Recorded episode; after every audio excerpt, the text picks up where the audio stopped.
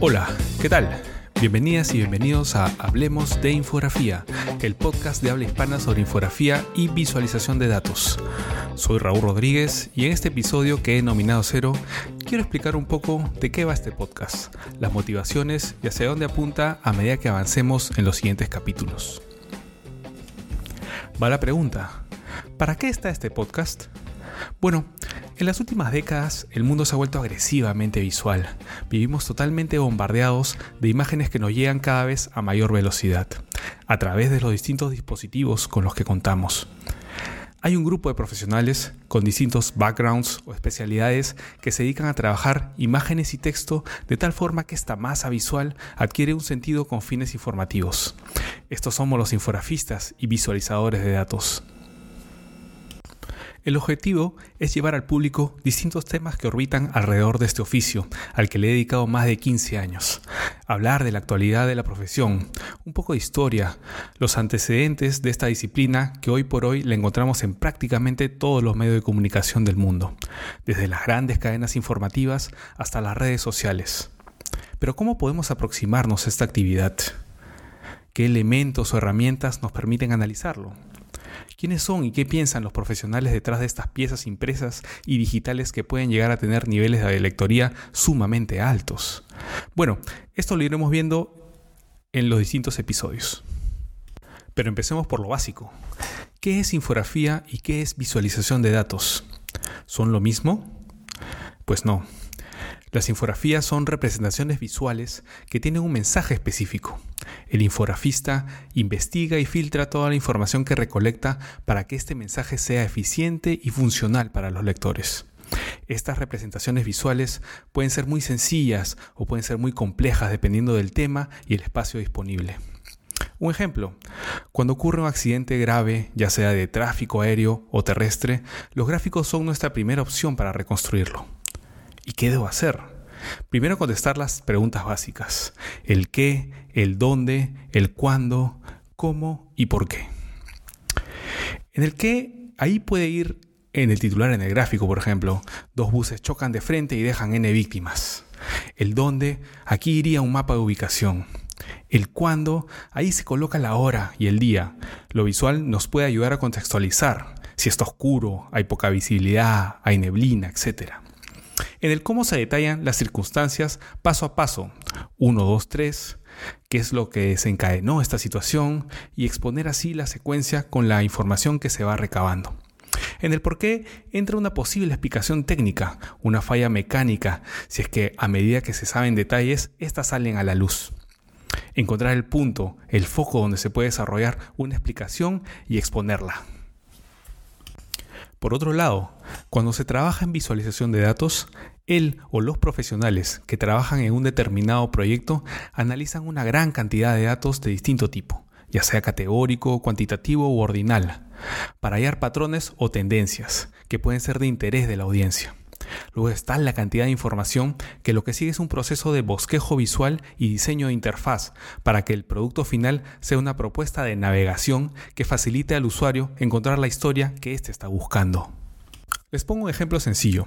Cuando se realizan elecciones generales o locales, un equipo recaba la data de los votos escrutados y esta información pasa a una base de datos que alimenta una interfaz que puede ser un mapa con el cual el usuario interactúa.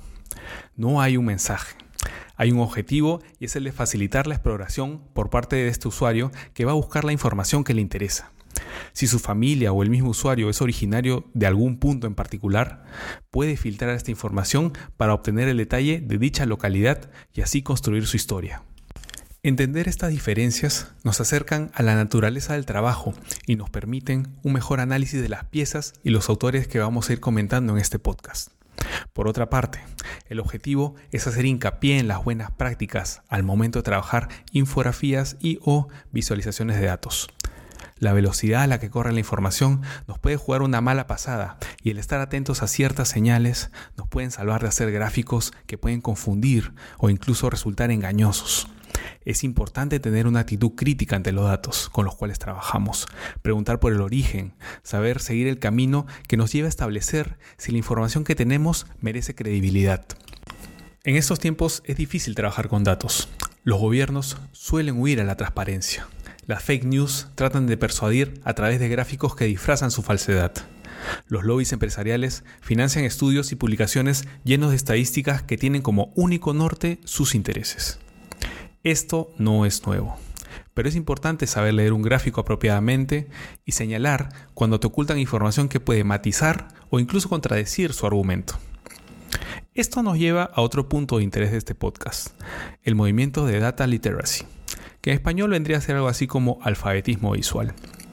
Se entiende alfabetismo visual como la habilidad de leer, entender, crear, comunicar datos a manera de información. Esto lo dice Ben Jones, de quien seguro hablaremos más adelante. Más que alfabetismo, a mí me gustaría llamarlo fluidez visual. Es importante tener fluidez para leer y expresarse en gráficos. La necesitamos principalmente para tomar decisiones y para expresar de una manera clara y contundente nuestros argumentos. Otra ventaja de tener fluidez visual es que somos parte de una audiencia difícil de engañar.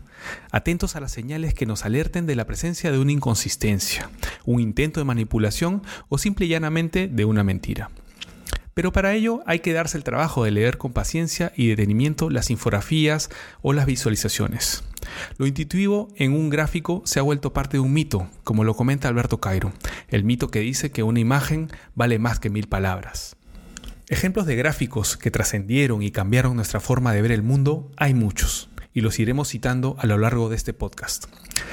Pero, ¿por qué la infografía tiene el peso y el prestigio que se ha ganado entre los lectores a lo largo de estas décadas? ¿Se han preguntado alguna vez eso? Es que las infografías, las buenas, nos provocan intriga. Las vemos de lejos y nos acercamos. Son artefactos que se ven sofisticados, producto de un complejo proceso de elaboración que, una vez más, en el caso de las buenas infografías y visualizaciones, sí que lo son y cuando empezamos a leerlas se integran a nuestro circuito cognitivo con el que interactuamos. Cuando al final sentimos que comprendemos algo gracias a los gráficos, nuestro cerebro nos felicita, liberando ingentes cantidades de neurotransmisores. Los invito a explorar a través de este podcast el oficio de investigar, conceptualizar y graficar historias, usando recursos que van desde el dibujo a mano hasta el lenguaje de programación pasando por los vectores, los mapas de bits, el 3D e inclusive la realidad virtual. Comentaremos los clásicos de esta profesión, así como las apuestas más arriesgadas que desafían nuestra experiencia como lectores y usuarios. Hay historias llenas de gloria en términos de lectoría y trascendencia, así como sendos fracasos, de los cuales sacar conclusiones más que útiles. En el próximo episodio estaremos conmemorando los 200 años del natalicio de una figura determinante para el mundo de la infografía, Florence Nightingale, la legendaria Dama de la Lámpara, que no solo fue pionera en el mundo de la representación estadística, fue ante todo la persona que sentó las bases de la enfermería tal como la conocemos hoy, y una precursora del movimiento feminista en plena era victoriana. Gracias por escucharnos y hasta la próxima. Esto fue Hablemos de Infografía, el podcast sobre infografía y visualización de datos.